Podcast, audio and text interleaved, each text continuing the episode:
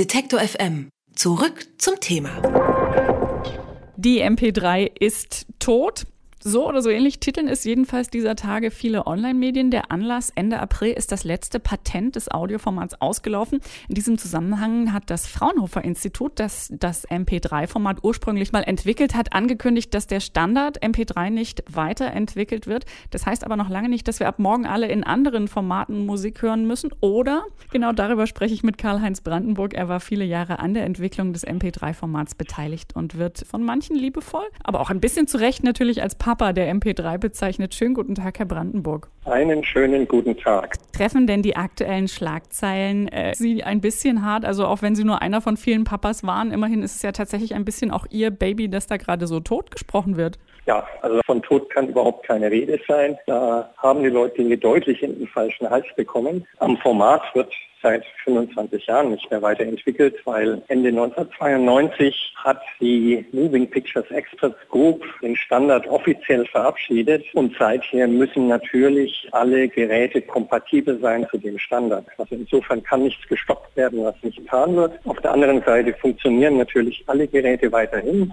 MP3 ist das Format, was überall spielt, sagen wir immer. Nicht das Beste, aber es ist überall verfügbar. Genau, das ist der Punkt. Also MP3 hat sich ja tatsächlich sehr schnell und überall durchgesetzt als Standard, also bei allen Menschen, die ich so kenne jedenfalls. Was ist in Ihrer Meinung nach das, was den Erfolg ausmacht? MP3 war damals die richtige Technologie zur richtigen Zeit. Also wir haben uns 1994, 1995 dafür entschieden, dass für die Technologie das Internet ein ganz wichtiger Markt ist, dass das Internet Musikübertragung braucht und das hat sich nachher als goldrichtig herausgestellt. Zusammen mit Lizenzbedingungen, die es auch früher schon einfach gemacht haben, die Technologie anzuwenden. Das hat zusammen mit, was wir nach wie vor bedauern, viel nicht autorisierten Vertrieb von Musik dann dazu geführt, dass MP3 sehr schnell so weit überall vorhanden war, dass dann die Geräteindustrie nachgezogen ist und wie damals dann Apple eingestiegen ist mit dem iPod,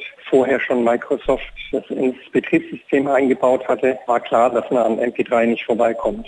Fakt ist aber, dass es mittlerweile tatsächlich auch effizientere Formate gibt, die ein bisschen besser mittlerweile einfach sind als die MP3. Welche sind das denn zum Beispiel und was konkret können die besser als das gute alte MP3-Format? Also das gute alte MP3-Format hatte für bestimmte Signale sowas wie Geburtsfehler. Das fällt den meisten Leuten gar nicht auf. Es gab dann 1997 schon in derselben Standardisierungsgruppe den Nachfolgestandard, das Advanced Audio Coding. Und da haben wir darauf aufgepasst, dass dieser Geburtsfehler nicht wiederholt wird. Das heißt, AAC bei genügenden Bitraten klingt einfach besser. Und die nächste Stufe war dann High Efficiency AAC. Das wird heute zum Beispiel in DAB Plus verwendet, ist implementiert auf praktisch allen Mobiltelefonen und wird auch viel zum Streaming eingesetzt, ist das Format, äh, was ich dann verwende, wenn es um gute, nicht die perfekte, aber gute Tonqualität bei möglichst geringen Bitraten geht. Und das hat dann einen Faktor bis zu drei oder vier Vorteil gegenüber MP3.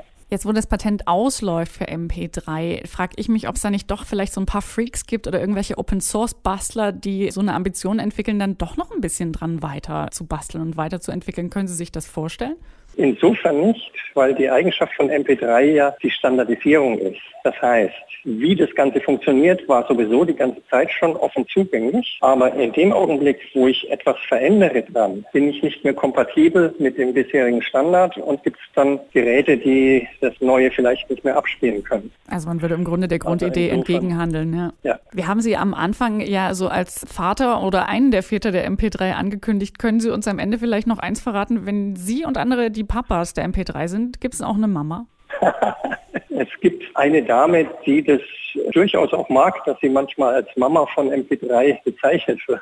Das ist Susan Vega. Die Geschichte, das wäre das erste Stück, was jemals damit kodiert worden ist, die stimmt so nicht. Aber was stimmt, ist, dass in der Schlussphase der technischen Entwicklung, also späte 80er, Anfang 90er Jahre, ein auch heute noch immer wieder gespieltes Stück von ihr, nämlich Tom Steiner aus der CD Solitude Standing, sich als viel schwieriger als alle anderen rausgestellt hat. Und das hat uns nochmal viel Kopfzerbrechen gemacht, bis wir auch dieses Musikstück bei vergleichbaren Bitraten, wie wir sie für die anderen Musik gebraucht haben, auch wirklich sehr gut kodieren konnten, so dass es nicht gemeint hat, man würde jetzt die Stimme von Susan Lieger zerstören.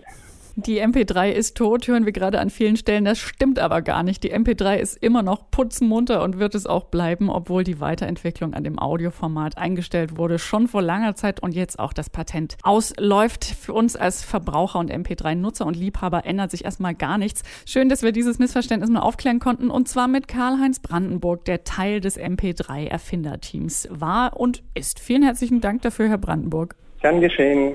Wenn Sie Detektor FM unterstützen wollen, schauen Sie doch mal auf detektor FM slash Danke. Dort haben wir alle Möglichkeiten zusammengefasst. Sie können uns per Überweisung, PayPal oder einfach mit Steady unterstützen. Alle Informationen im Bereich Unterstützen auf unserer Webseite.